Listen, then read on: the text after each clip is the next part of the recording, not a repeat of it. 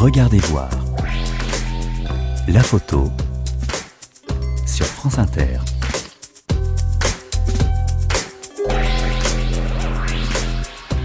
Bonjour et bienvenue dans Regardez voir, une émission de France Inter en partenariat avec le magazine Fichaille. Aujourd'hui, je vous propose de regarder une image, une seule. Twins, Roselle, New Jersey, 1967. C'est une photo en noir et blanc de la photographe américaine Diane Arbus.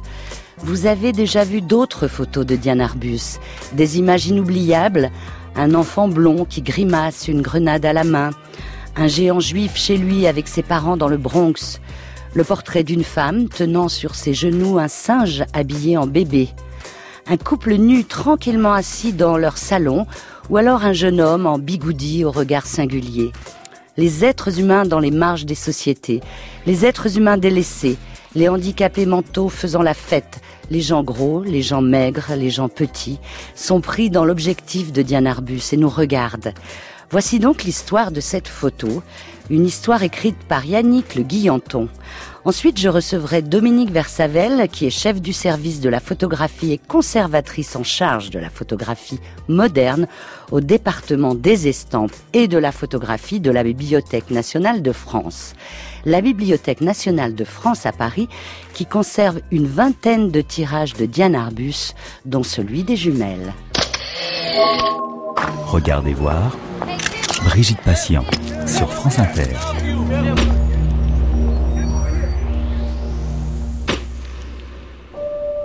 Une chose qui m'a frappé très tôt est que vous ne mettez pas dans une photographie ce qui va en sortir. Ou vice-versa, ce qui ressort n'est pas ce que vous y avez mis. Je n'ai jamais pris la photo que j'avais l'intention de prendre.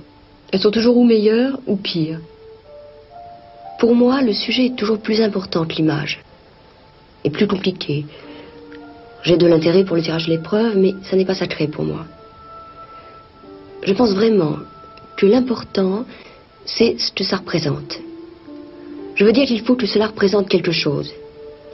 Et ce que cela représente est toujours plus remarquable que ce que c'est. C'est une photographie qui a progressivement colonisé les livres, les magazines, les rayons d'affiches et les cartes postales pour entrer au panthéon des images. Pourtant, lorsque dans les années 60, Diane Arbus s'échappe de New York pour se rendre à Roselle, dans le New Jersey, rien n'indique que ce cliché deviendra la signature de son œuvre. Deux petites filles posent sagement devant un mur clair. Au sol, le pavage de briques sombres se réveille sous les fines projections d'un peintre maladroit. Dans cet extérieur jour, pas de signe distinctif d'un lieu précis ou d'un moment de la journée. Les deux gamines occupent la partie centrale de l'image, un carré en noir et blanc. Le cadre légèrement plongeant capte leur petit corps depuis la cheville jusqu'à la tête. Ce sont bien des jumelles, des twins, comme l'indique la légende de la photo. Elles se tiennent l'une à côté de l'autre et posent devant l'objectif. Collées depuis l'épaule jusqu'à la main, on pourrait penser que ce sont des sœurs siamoises. Elles sont habillées de la même façon. Sur de fins collants transparents, une robe sombre en velours côtelé retombe sur leurs genoux. Un chemisier blanc s'échappe des manches qui couvrent les bras aux trois quarts. Un col s'évase sur la poitrine d'où émergent deux petites têtes. La première affiche un sourire tendre, alors qu'une moue se lit sur la frimousse de la seconde. Elles ont six ou sept ans. Pour parachever cette tenue conventionnelle, leurs boucles brunes sont retenues par un serre-tête blanc lui aussi on sent l'attention d'une mère pour qu'elles soient les plus belles. L'enjeu est de taille. Elle se présente au concours de jumeaux organisé à Roselle pour Noël. Un cliché tendre, plein de fraîcheur, presque une photo de famille. Une image qui fleure bon l'Amérique des classes moyennes, blanches, anglo-saxonnes et protestantes de Lyndon B. Johnson, le 36e président des États-Unis. Mais il convient de se méfier des clichés isolés. Il faut toujours les regarder avec attention. La gémellité est une curiosité génétique qui représente 1,25% des naissances. Une particularité qui excite l'œil de Diane Arbus tant elle a photographié ses miroirs, images doubles ou démultipliées. Kathleen et Colleen Wade, les deux gamines de la photo, ne sont pas les premières. Dans les années 50, la photographe rapporte déjà l'image d'un fœtus de deux sœurs siamoises dans le formol. Puis ce sont des triplés posant dans une petite chambre qui nous font pénétrer dans le monde du conte, de l'étrange. Diane Arbus recherche des personnages mimétiques qui se confondent par leur ressemblance ou leurs attitudes. De ses errances dans Manhattan et ses environs, elle abordera des personnes pour construire une thématique, un vocabulaire, une famille. Ce sont des bourgeoises maquillées portant ostensiblement leurs bijoux, attablées dans un diners, des jeunes femmes vêtues des mêmes imperméables dans une allée de Central Park, ou ces pin-up au maillot de bain identiques sur la plage de Coney Island. Des personnages qui, par leur ressemblance, rejoignent le monde des contes, des rêves, de la mythologie. Des figures qui, comme le sphinx, nous interrogent. Qui est qui? Qui pense quoi? Quelle conscience émerge de ces corps? Le monde des contes rejoint souvent celui de la philosophie ou de la psychanalyse. Diane Arbus connaît bien la littérature shakespearienne, l'univers de Dante, de Nietzsche, de Lacan. Elle n'est pas insensible à celui de Freud non plus. Dans l'inquiétante étrangeté, le psychanalyste décrit ce phénomène de confusion. La fausse reconnaissance de l'autre ou l'angoissante présence d'un autre moi qui vient des profondeurs de notre intimité. Cette angoisse, c'est celle du doute un phénomène qui laisse parfois penser que les objets articulés, comme les poupées, les automates ou les sujets en cire, sont des êtres animés. Diane Arbus s'empare de ces figures désarmantes pour nous propulser dans un monde alternatif. Quand vous regardez une photographie, vous ne pouvez jamais ignorer la présence du photographe. Il se passe toujours deux choses. Une impression de familiarité, et puis le sentiment que c'est absolument unique. Mais il y a toujours pour moi un point où je m'identifie à eux. Lors d'un voyage à Londres, Tian Arbus photographiera même les mannequins du musée Tussaud. À sa suite, des cinéastes de films d'horreur prolongeront ce répertoire soi-disant inoffensif du monde de l'enfance. Les clowns dégaineront leurs couteaux, les poupées leurs dents acérées. Les jumelles de Diane Arbus auraient même inspiré le spectre qui apparaît dans Shining de Stanley Kubrick en 1980. Il faut bien l'avouer, qu'il s'agisse de Narcisse, de Dorian Gray, du Horla ou des égéries de David Lynch, les doubles ont mauvaise réputation. Ce sont, dans la littérature comme au cinéma, des personnages troublants qui touchent à la folie ou à la mort. Le double trompe, multiplie, fractionne. Il révèle le trouble, la faille et nourrit les clivages de personnalité. Cette question de la démultiplication est d'ailleurs entrée dans la réflexion photographique avec Walter Benjamin, qui dès 1935 évoque le paradoxe de la perte de l'aura propre d'une œuvre unique qui se trouve désincarnée par sa reproductibilité. Dans l'émulation intellectuelle new-yorkaise des années 60, cette question revient sous une autre forme. Un certain nombre d'artistes remettent en cause la primauté du chef-d'œuvre face à ses copies. Avec ses Marilyn et ses boîtes de soupe Campbell's, Andy Warhol en deviendra le plus célèbre représentant. Car on soupçonne toujours dans le double une déperdition, une trahison, une défaillance. À Roselle, dans le New Jersey, Diane Arbus sait déjà que les sœurs Wade viendront bientôt rejoindre cette famille inquiétante qui questionne notre identité. Depuis bientôt dix ans, elle consacre sa vie à ses photographies. Des images d'auteurs, des portraits, des photos de reportages publiés dans les magazines. Mais elle connaît bien le monde des enfants. Elle a peut-être essuyé les miettes du gâteau que les fillettes viennent d'avaler pour leur goûter car la photo de mode, de publicité, avec des mannequins, adultes ou enfants, Diane Arbus la pratique depuis longtemps. C'est même une experte dans le domaine. Elle a collaboré avec Alan, son mari, durant une décennie. Elle a servi de styliste, de maquilleuse et de cadreuse dans le studio qu'ils ont créé. Ce sont eux aussi des jumeaux à leur façon. Des personnages qui, à force de passer leur journée ensemble, se ressemblent. Silhouette fine, adolescente et racée. Un couple fusionnel et indépendant. Leur affaire de photos de mode et publicitaire tournait bien dans la presse. Ils étaient indissociables. On les appelait les Harps. Alan, le mari, a été le premier à maîtriser la technique, apprise durant son service militaire. C'est lui qui apprend à Diane Arbus le maniement du boîtier et l'usage de la lumière. Au fil des années, les commandes se succèdent et le couple noue des liens solides avec les directeurs artistiques de Vogue, Life, Look ou The Saturday Evening Post. Pourtant, avant qu'elle ne tombe amoureuse d'Alan, Diane était promise à un autre destin. À 14 ans, elle fréquentait l'Ethical Culture School et Fieldsome, deux écoles privées, avant de s'inscrire à la Cunningham School of Art où elle a développé ses talents artistiques, notamment en peinture. Un circuit banal pour les jeunes filles aisées de Manhattan. Sa famille dirige Russex, un grand magasin connu pour ses fourrures à l'angle de la 36e rue et de la 5e avenue. Profil classique de la bourgeoisie juive ayant réussi dans les affaires. Dans leur grand appartement de West Central Park, ses parents, David et Gertrude Nemroff, mènent grand train avec domestiques, parties de cartes et soirées mondaines. Le père est focalisé par son chiffre d'affaires et son business, et la mère par la maison, les réceptions et le shopping. L'éducation de leurs trois enfants, Howard, Diane et la petite Renée, est déléguée aux nurses qui se succèdent. Rien d'inhabituel dans ce monde régi par le protocole. Mais Diane Arbus souffrira toute sa vie d'un manque de chaleur maternelle. Elle comprend très vite que dans cette période de dépression des États-Unis de la fin des années 20, la vie princière de ses parents sur Central Park ne correspond pas à la réalité du commun des mortels. Dans ce milieu protégé, rien ne peut l'atteindre. Elle est enfermée dans un climat d'irréalité qui, pour elle, n'est pas autre chose que l'irréalité.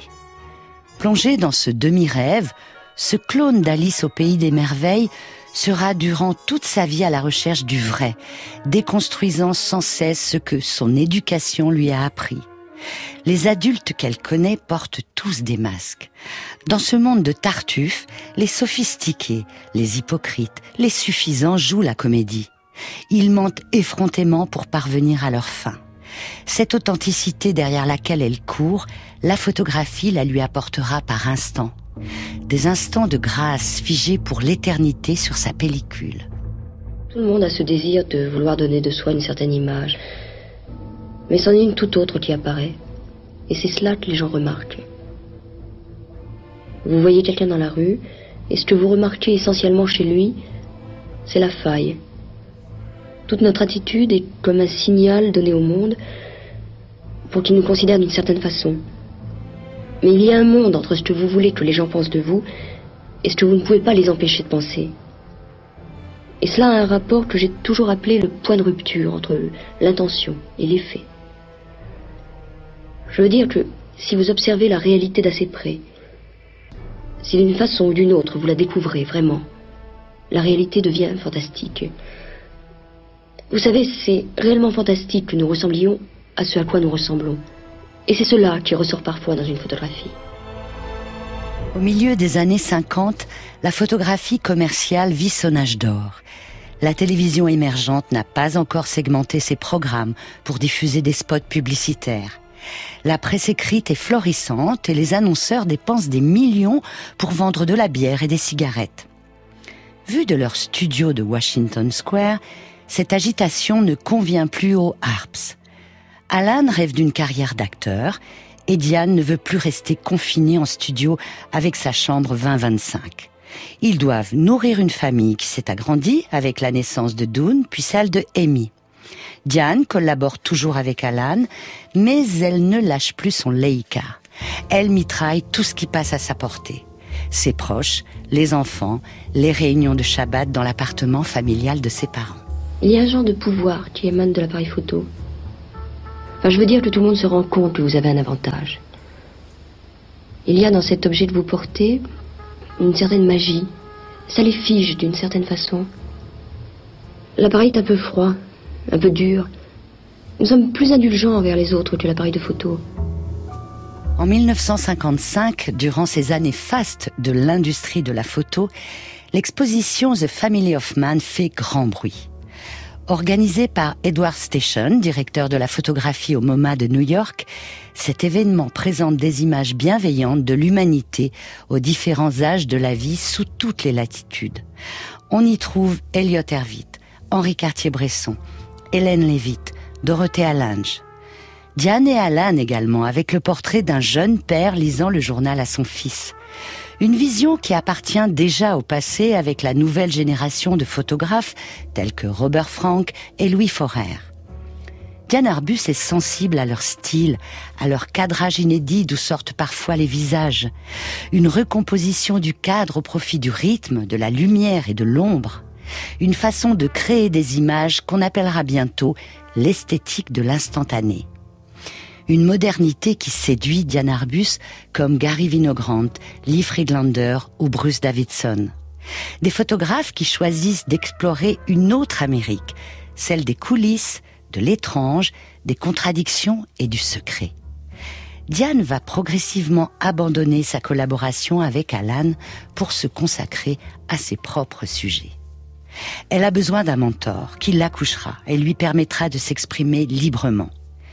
Elle a déjà suivi, il y a bien longtemps, l'enseignement de Bérénice Abbott, puis celui d'Alexei Brodovitch, le fameux directeur artistique du Harper's Bazaar, mais c'est sa rencontre avec Lisette Model qui sera déterminante quand elle s'inscrit à son cours à la New School en 1958.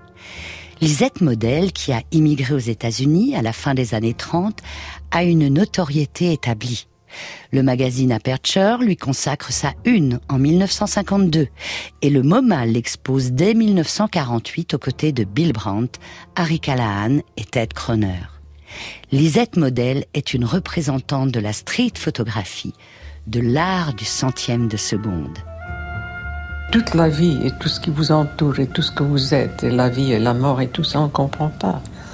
En prenant une photo, c'est presque comme si je demandais une question que les yeux et les sens ne donnent pas la réponse immédiatement. Et c'est à travers une photo que j'ai l'impression des fois il y a une réponse qui est donnée, c'est-à-dire quelque chose un instant est fixé. Elle perçoit les bizarreries, la beauté des passants, des situations. Elle est connue pour ses cadrages serrés, ses portraits sans concession de la bourgeoisie cosmopolite qui sillonne la côte d'Azur. Ses corps bien en chair ou ses portraits de personnages dont la vie a marqué les visages. Avec Diane Arbus, elles viennent du même milieu. Elles partagent les codes de la grande bourgeoisie, de leurs origines juives et le courage de tout faire pour y échapper et de se consacrer à leur art leur relation deviendra vite amicale. Lisette Modèle, d'un tempérament énergique, encourage ses étudiants à prendre en photo ce qui leur fait peur. Elle les invite à errer dans New York et ne photographier que ce qui les frappe comme un coup de poing. Elle parvient aussi à faire sauter les verrous et les inhibitions de Diane, comme en témoigne Patrick Rogiers, son biographe au micro de Kathleen Evin en 2006. Elle a suivi euh, des cours euh, avec Lisette Model, qui est une femme tout à fait étonnante parce que c'est une toute minuscule petite bonne femme adorable, autrichienne d'origine européenne et qui a vécu aux États-Unis. Elisette Model, notamment sur la promenade des Anglais à Nice, a photographié des gens assez gros, des gens assez forts, des gens assez riches, des gens assez opulents. Et alors, cette toute petite bonne femme, Lisette Model, avec sa petite permanente, etc., euh, s'agenouillait et photographiait au fond ces gens avachis euh, sur des chaises de plage comme des titans. Et euh, Lisette Model été donc euh, le professeur de, Diane Arbus. Et Diane Arbus lui disait, Lisette, euh, je ne sais pas ce que je veux photographier, je ne sais pas ce que je veux être, il faut que je trouve. Et Lisette Model lui a dit, écoutez Diane, rentrez chez vous et réfléchissez. Quand vous aurez trouvé, vous reviendrez me voir. Et c'est là qu'elle a dit cette phrase assez euh, complexe et ambiguë, parfois mal interprétée, mais qu'on peut analyser de manière juste. Lisette, j'ai trouvé. Je vais photographier ce qu'est le diable. Si Lisette Model photographie son sujet sans lui parler, pour l'aura qu'il dégage, Diane Arbus prendra souvent le contre-pied de cette démarche en s'invitant chez lui. Elle qui souhaite photographier le mal sillonnera Manhattan, le Bronx et le New Jersey à la recherche de ces diables qui lui tiennent à cœur. Ce mal, c'est l'interdit, la perversion, l'aliénation, ce que sa mère jugeait contraire à sa bonne éducation. Diane Arbus n'est pas la seule à partir à la recherche des situations extrêmes. D'autres avant elle ont eu besoin de ce shoot d'adrénaline en captant les dessous de la société. Brassailles dans les bas-fonds parisiens et les bordels, Ouija avec ses faits divers sordides, ses accidents, ses règlements de compte et ses meurtres dans l'Amérique des années 40. Des images rapides, intenses, qui sentent parfois la crasse et la mort. Comme eux, elle n'a pas peur de s'emparer de ces réalités. Elle les observe de si près qu'elles en deviennent fantastiques. Les cirques de seconde zone, les fêtes foraines et les plages de Coney Island font son bonheur. Elle y croise des nains, des femmes à barbe, des unijambistes. Le magazine Esquire lui passe une commande sur New York à l'automne 1959. Diane parvient à imposer sa vision de la ville. Elle passera quatre mois dans des hôtels miteux, des hôpitaux psychiatriques, des morgues, des abattoirs.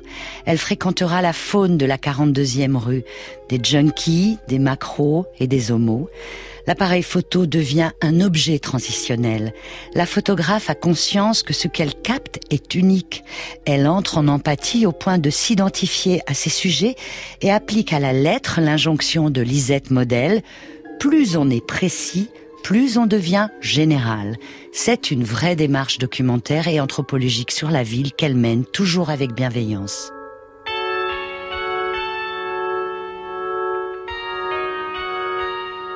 Dans ce New York des années 60, le travail de Diane Arbus a la chance de rencontrer des magazines de plus en plus audacieux. Leur mise en page change. Ils laissent les photographes s'exprimer plus librement. On recherche de nouveaux portraits. Diane n'a plus peur d'approcher ces modèles qui deviennent de plus en plus singuliers. Lisette Model admire son courage avec les nudistes, les androgynes et les mourants devant lesquels elle ne détourne pas les yeux. Diane abandonne bientôt le rectangle du 24-36 pour le carré du 6-6. Elle imprime aussi sa marque avec un flash de forte puissance. Ces photos carrées, centrées, ont une grande simplicité et une force d'évidence qui laisse toute la place au sujet. Ce goût pour une nouvelle approche de la photographie héritée de Robert Frank et Louis Forer, on le retrouve dans New Documents, une exposition organisée au MoMA en 1967 par John Sarkovsky, le successeur d'Edward Station. Pour Diane Arbus, c'est l'heure de la consécration. Elle quitte les pages des magazines pour rejoindre les cimaises de l'institution aux côtés de Lee Friedlander et Gary Winogrand. Si ces deux derniers photographes bénéficient de la reconnaissance de leur père et partagent le même espace central, Diane Arbus a le privilège d'exposer son travail dans une salle à part. Au total, ce sont 32 images qui viendront s'accrocher au mur. Avec cette exposition, le style documentaire entre au MoMA. Douze années sont passées depuis Family Hoffman. C'est l'heure de la face cachée de l'opulence. Une nouvelle génération de photographes émerge. Une génération dont l'objectif n'est pas de recréer ce qu'est la vie, mais de la comprendre, précise le nouveau directeur photo du MoMA. Les jumelles de Roselle sont exposées en bonne place et en grand format avec d'autres photos bien connues comme le travesti avec ses bigoudis et son pull en V, l'enfant à la grenade, le couple d'ados habillés en adulte.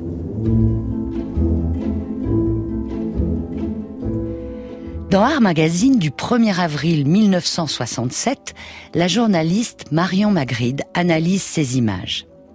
Il suffit d'avoir un jour regardé dormir une personne proche pour comprendre qu'on peut déceler sur son visage une étrangeté inattendue.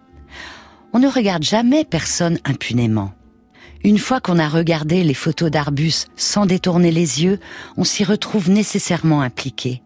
Quand on a croisé le regard d'un nain ou d'un travesti, une transaction s'opère entre le photographe et le spectateur. Dans une sorte de processus d'apaisement, nous sommes lavés des pulsions criminelles que nous avons osé regarder. La photo nous absout, dédouane notre regard. Au fond, la grande humanité du travail de Diane Arbus consiste à sanctifier une intimité qu'elle avait apparemment commencé par violer. Si la journaliste est tombée sous le charme de ces images, la presse n'est pas unanime et l'accueil du public est mitigé. Diane laisse traîner ses oreilles et les commentaires tombent comme un couperet. C'est laid, cruel, déformé, répugnant. Pour un grand nombre d'entre eux, elle devient la photographe des monstres, des frics. J'ai beaucoup photographié les phénomènes de foire. Ce furent même les premiers sujets que j'ai photographiés. Et cela m'a toujours formidablement exalté. Il y a une qualité légendaire chez les monstres. C'est comme un personnage de conte de fées qui vous arrête pour vous demander la réponse à une énigme. Réduire son œuvre au monstre, Diane a du mal à le supporter. Après cette exposition, elle pense se consacrer à des gens normaux, des femmes au foyer, des familles, des enfants. Mais elle produira encore d'autres clichés du même esprit, comme cette image d'un géant coincé par le plafond de son appartement avec ses vieux parents. Photographier ces personnages hors normes, marginaux, la fascine autant que le monde bourgeois de ses parents. Ces monstres sont déjà nés avec leur propre traumatisme. Ils ont déjà passé leur épreuve pour la vie. Ce sont des aristocrates, dit-elle. Qu'il s'agisse de l'enfant à la grenade, des nudistes dans Sunshine Park ou des jumelles de Roselle, les images qui nous viennent en tête lorsque l'on pense à l'œuvre de Diane Arbus ne sont pas insoutenables ou monstrueuses.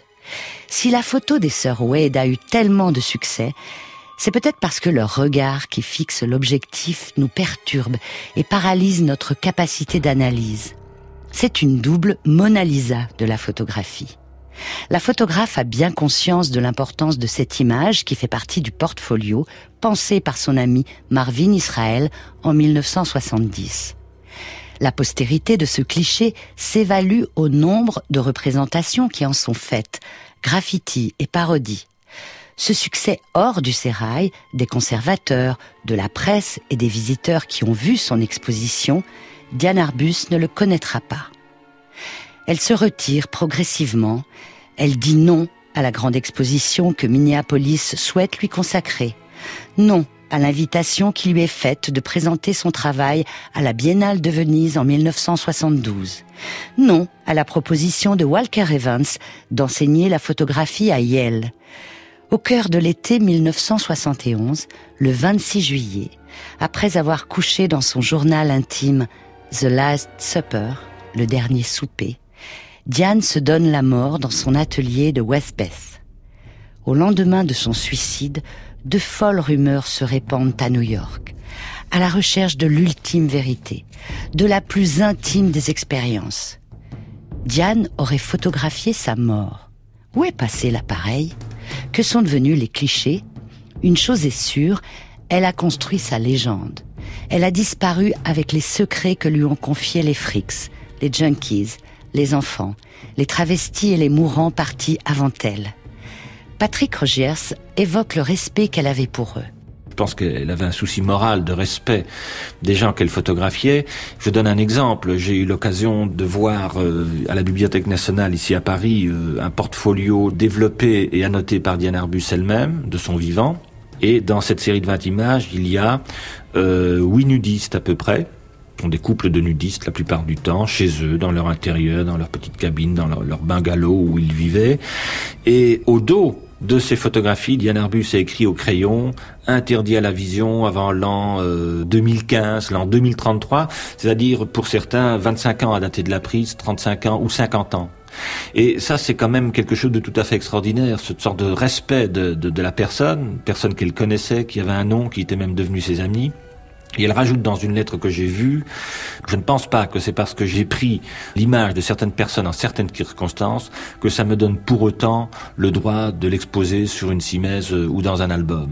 Et puis elle rajoute simplement, and so because I love them. Et aussi parce que je les aime. Un an après sa mort, son œuvre jouit d'une grande popularité. C'est à ce moment que Bob Wade, le père des jumelles, s'interroge au sujet de l'autorisation qu'il n'aurait pas signée, sans doute en vue d'en interdire la reproduction. Mais sa femme le rassure, elle l'a fait. D'ailleurs, une image originale des fillettes signée par l'artiste accompagnait cette demande.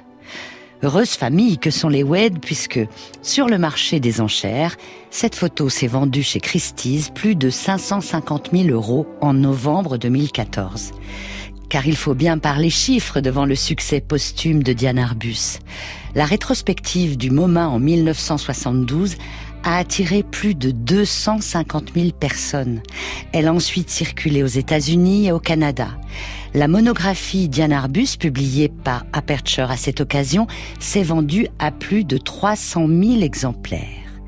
D'autres grandes expositions dédiées à son œuvre ont circulé en Australie, au Japon, en Nouvelle-Zélande et à Paris au Jeu de Paume en 2012. Comme Robert Frank et Louis Forer sur les pas de leurs aînés, Walker Evans, Bérénice Abbott ou Dorothea Lange, Diane Arbus a écrit un nouveau chapitre de l'histoire de la photographie. Sa vision a secoué le drapeau américain pour en faire tomber les étoiles. Son empathie a fait sortir de l'ombre les déglingués, les minorités, les excentriques pour nous montrer une autre face de l'Amérique. Ce que feront à leur tour d'autres femmes photographes qu'elle a inspirées, comme Suzanne Mezelas, Jane Evelyn Atwood, Nan Goldin ou Cindy Sherman, pour n'en citer que quelques-unes dans le monde qu'elle avait choisi d'explorer, c'est-à-dire en fait la face cachée des choses, euh, le visage honteux d'une Amérique qui n'était pas montrée, ni dans la réalité quotidienne, ni dans l'histoire de la photographie, dans cet engagement qui l'a amené au, au, plus près des sujets, sujets bizarres, en marge, il y avait un risque.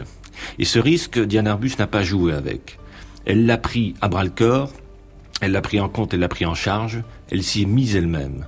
Et en conséquence, je, je crois qu'il est logique que quelqu'un d'aussi sensible, quelqu'un d'aussi vrai, quelqu'un d'aussi authentique, quelqu'un d'aussi généreux en définitive, soit atteint par le monde qu'elle rencontre.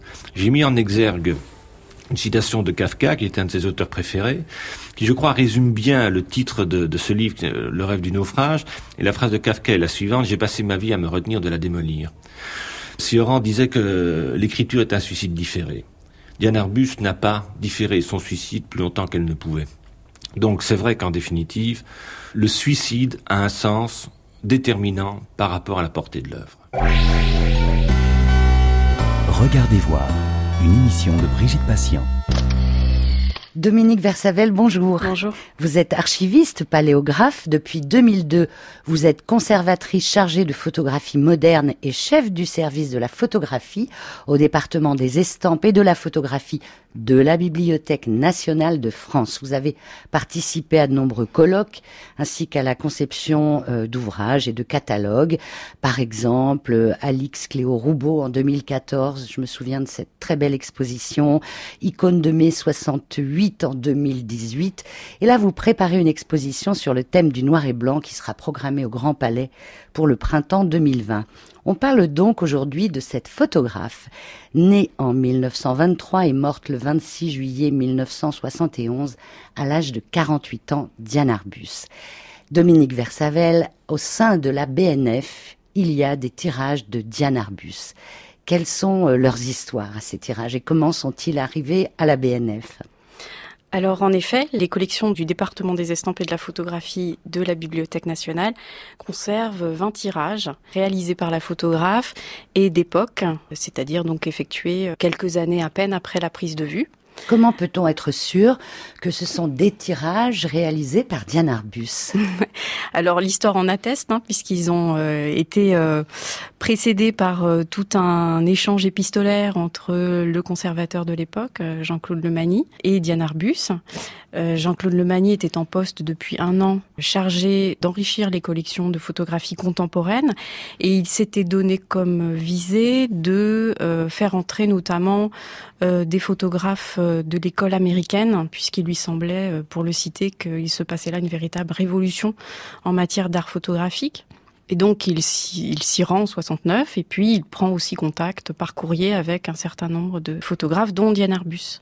Et donc il y a toute une série de lettres dans nos archives qui aboutit au fait que euh, voilà Diane Arbus accède à la demande initiale de Jean-Claude Lemagny de lui vendre six tirages à 100 euh, dollars le tirage, hein, ce qui est modique aux yeux voilà de c'est incroyable aujourd'hui euh, au vu des prix atteints sur le marché euh, pour un, tirage de Diane Arbus par exemple aujourd'hui un tirage de Diane Arbus est-ce qu'on peut faire la comparaison?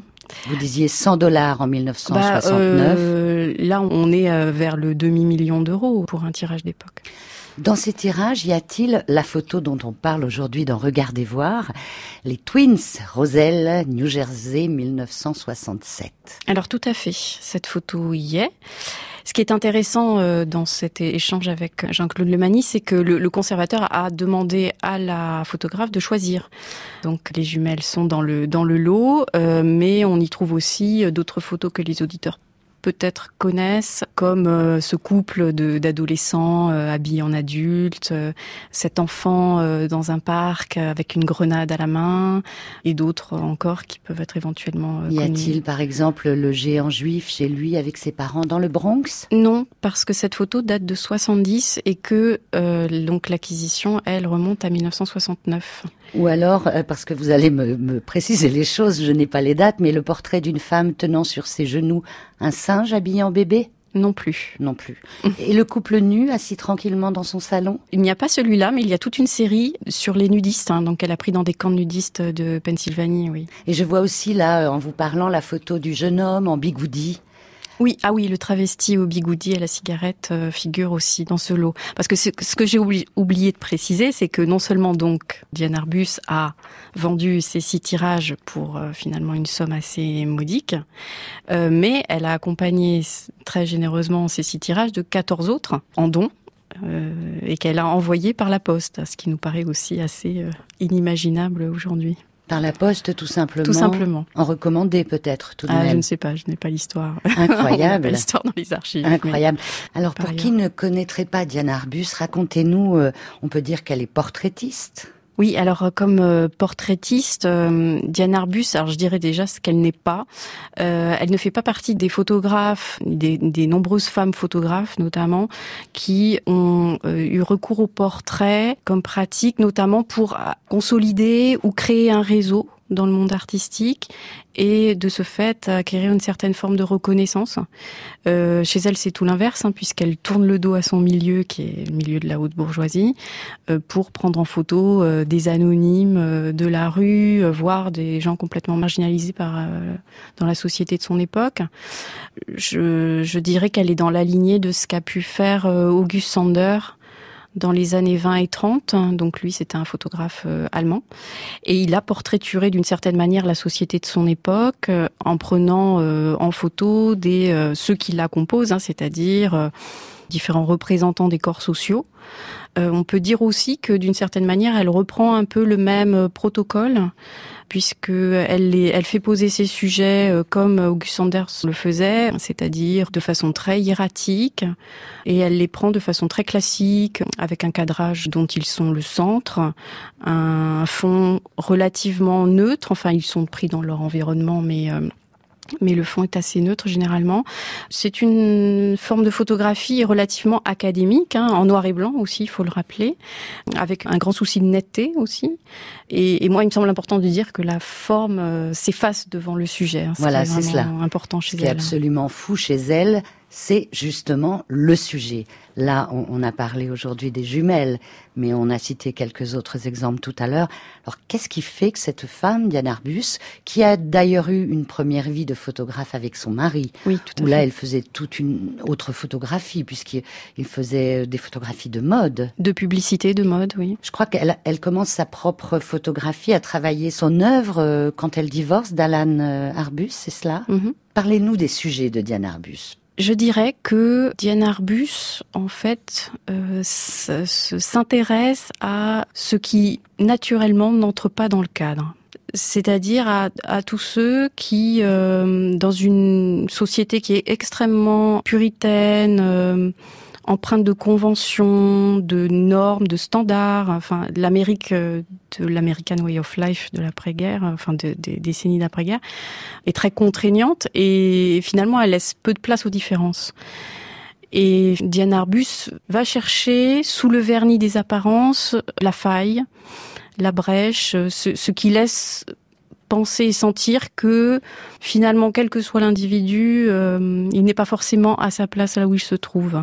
Alors c'est valable pour euh, des personnes marginalisées de fait hein, par leur euh, infirmité ou du fait qu'ils soient travestis. Mais c'est valable aussi pour des personnes dont on pourrait dire qu'elles appartiennent à une élite, hein, notamment donc l'élite économique et bourgeoise dont Diane Arbus faisait partie mais euh, dont très certainement on ressent à travers les portraits une sorte de dissonance, un grincement, une d'étrangeté, une étrangeté. Par exemple, moi je pense à, une photographie qu'on a dans les collections euh, d'une riche bourgeoise qui pose pour euh, Diane Arbus dans son appartement. Donc elle est assise sur un fauteuil dans un salon couvert de dorures, elle-même dans une robe à, à gros nœuds miroitante. Enfin voilà, donc tous les aspects de la richesse et de la réussite sociales sont réunies, mais cette femme est assise euh, sur une demi-fesse, euh, à peine assise en fait sur son sur son fauteuil, euh, les jambes repliées comme si elle n'était pas à sa place. Et ça, c'est vraiment enfin absolument typique de ce que recherche Diane Arbus à travers ses photos. Comment photographiait-elle? Qu'est-ce qu'elle avait comme appareil photo? Elle utilisait un Leica généralement et après elle a utilisé un moyen format de type 6.6 il me semble. Est-ce qu'elle visait euh, avec le Leica? Oui, elle visait avec ses yeux. Oui. L'appareil photo qu'on a sur le ventre, qu'est-ce que c'est? Alors le Leica, on vise avec l'œil et avec le relais flex, on vise sur un dépoli qui se trouve sur le ventre et on obtient des formats plutôt carrés. Voilà, c'est ça. Elle l'a utilisé aussi. Parce que oui, parce qu'elle a beaucoup de formats carrés dans ses tirages. Quand vous parliez des, des photographes. Euh, qui a-t-elle inspiré, elle, à son tour, aujourd'hui, dans, dans, dans le monde que l'on connaît? Alors aujourd'hui, dans la photographie contemporaine, euh, c'est un domaine que je maîtrise un peu moins, donc je saurais pas vous dire vraiment. Dans les années 80, elle inspire très nettement le travail de hum, Richard Avedon, qui euh, en 85 euh, entame une longue série de portraits euh, pris dans l'Ouest américain, qu'il consacre donc à euh, des portraits de travailleurs, de femmes de ménage, de chômeurs, euh, qu'il prend de la même manière, c'est-à-dire de façon très très classique, en noir et blanc, sur un fond très neutre, avec un certain académisme, mais qui magnifie ces, ces sujets. Et de toute évidence, on sait que Richard Avedon connaissait le travail de Diane Arbus, et ce travail l'a de toute évidence inspiré. Et par ailleurs, d'ailleurs, ils ont en commun d'avoir tous les deux travaillé dans la mode. Et ça n'est pas sans lien avec ce qu'ils font par la suite en tant que portraitistes, puisque de toute évidence, leurs sujets sont mis en place. Et donc, ils, travaillent à la pose euh, avec la complicité de leur sujet. Et ça, c'est un savoir-faire qui leur vient, euh, je pense, largement du travail dans la mode. Quand elle photographie euh, les jumelles, ou on pense à d'autres photographies, tout à l'heure vous parliez du petit garçon, la grenade à la main, a-t-elle leur accord? La plupart du temps, euh, elle, elle, leur demande de poser en fait, hein, et puis il arrive qu'elle se fasse inviter chez eux. Donc euh, oui, de toute évidence, elle le leur demande. Et par ailleurs, elle est assez soucieuse du, du principe du droit à l'image, ce qui est assez neuf hein, euh, pour l'époque. Et euh, dans nos archives, on a la trace de ce souci qu'elle a, puisqu'elle l'écrit à Jean-Claude Lemanie qu'elle souhaite que certaines photos ne soient pas euh, exposées pendant quelques années pour euh, le respect du droit à l'image des personnes représentées. C'est dingue, oui. Elle indiquait que certaines photos étaient interdites à la vision avant l'an 2015, avant l'an 2020. Oui, oui, tout à fait. Ce qui pour l'époque euh, me paraît assez en avance en fait. Donc vous avez tous ces mots-là de Diane Arbus à la BNF. C'est assez fascinant. Quand est-ce que vous pourrez les exposer à nouveau Quand il y aura une rétrospective ou dans le cadre d'une exposition thématique où vous pouvez à nouveau sortir les tirages et les montrer au public alors euh, le public aura l'occasion de voir euh, deux tirages de Diane Arbus dans l'exposition Noir et Blanc au Grand Palais en avril 2020. Donc les jumelles de Roselle et les triplés, puisque euh, Diane Arbus a aussi photographié des triplés dans le New Jersey. C'est elle qui faisait les tirages? Oui, c'est elle qui faisait les tirages. Elle n'aimait pas spécialement ça. Euh, elle préférait largement passer du temps à, prendre des vues plutôt qu'à effectuer les tirages en chambre noire. Mais euh, voilà, elle, le faisait, elle le faisait très bien. Et par rapport à la société de, de son temps, elle est quand même très novatrice parce que elle casse énormément de modèles, elle casse l'image de la famille. Oui, tout à fait. On est très loin de de ces panoramas en couleur que faisait Kodak euh, pour sa publicité et qui représentait euh, la parfaite petite famille euh, américaine dans sa banlieue en couleur. Euh, c'est justement l'autre face hein, de, de l'Amérique de l'opulence, mais aussi de l'Amérique euh, de la standardisation. Puisqu'en fait, il faut pas oublier que c'est de l'Amérique de l'après-guerre que vient hein, tout le mouvement de, de standardisation des, des, modes de vie. Hein, et, et, ça ressort énormément dans les, dans les choix euh, photographiques de, de, Diane Arbus, cette déshumanisation en quelque sorte des cadres de vie, des modes de vie. Et puis par rapport aux, normes, euh, on peut aussi rappeler que euh, c'est une période où, par exemple, les agences d'illustration pour la presse à sensation classent à monstre euh, des photographies de nains ou de géants. Donc c'est une société où on a très vite fait d'être considéré comme anormal parce que voilà, il y a une différence. enfin, les, disons que les normes sont très très très contraignante. Alors, euh, Diana Arbus, vous venez de parler avec ce mot monstre. Qu'est-ce qu'elle trouvait dans cette monstruosité qu'elle captait avec son appareil photo? Est-ce qu'elle voulait se retrouver, retrouver ses failles, euh, dire à sa famille euh, riche euh, d'industriels qu'elle n'était pas de leur monde? Je crois savoir que Diane Arbus avait un problème justement avec le fait d'être qualifiée de, de, de photographe des monstres. Je pense que ce qui l'intéresse le plus, c'est de montrer qu'en fait personne n'est vraiment dans la norme. Et euh, de ce fait, elle va photographier euh, les mêmes failles euh, tant chez chez une personne norme, enfin marginalisée hein, du fait de sa sexualité ou, ou d'un handicap, que chez encore une fois des, des, des gens assis dans, dans, dans une société conçue par eux et pour eux. Dominique Versavel, on va arriver à la fin de la vie de Diane Arbus. Elle s'est suicidée donc en juillet 1971, je l'ai dit, à l'âge de 48 ans. Connaît-on ses derniers travaux peu de temps avant qu'elle quitte ce monde? Alors, elle a réalisé une série euh, dans un hôpital psychiatrique où elle a, elle a pris en photo des malades de l'hôpital qui euh, euh, lors d'une fête de, carnaval et euh, elle les prend en train de, danser euh, dans l'herbe.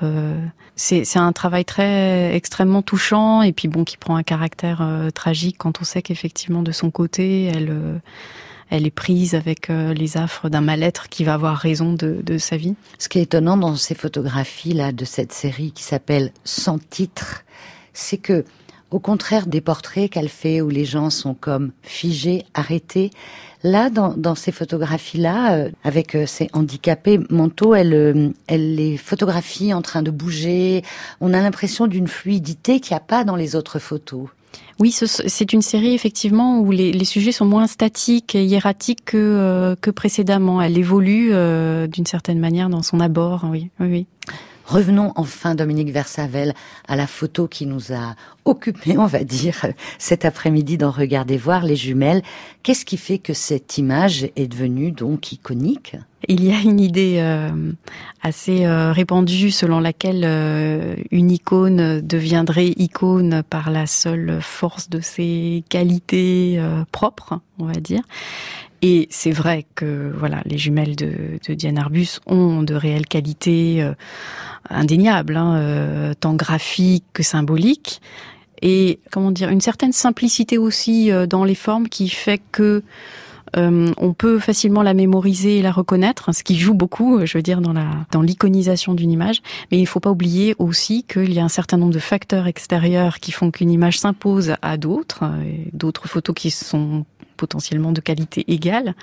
Euh, ces facteurs extérieurs, ça peut être justement euh, l'aura euh, d'une vie de photographe terminée trop tôt, ou, ou encore évidemment toutes les citations qui ont pu être faites sous forme de publication, d'exposition de cette image et qui à la longue forment une sorte de boucle de référence qui fait qu'on on la cite d'autant plus qu'elle a été citée. Merci Dominique Versavel. On, est content de savoir qu'on va pouvoir euh, voir cette image des jumelles de Diane Arbus pour le printemps 2020 dans votre exposition, celle que vous êtes en train de travailler, donc qui sera programmée au Grand Palais. Au revoir. Au revoir, merci. C'était Regardez voir une émission de France Inter en partenariat avec le magazine Fisheye. L'histoire de cette photo de Diane Arbus Twins, Roselle, New Jersey 1967, est écrite par Yannick Le Guillanton. À la technique Charles Pellabon, réalisation Marco Mutel, attaché de production Thomas Lehété. Vous pouvez bien sûr aller sur la page Regardez voir avec franceinter.fr pour toute information complémentaire.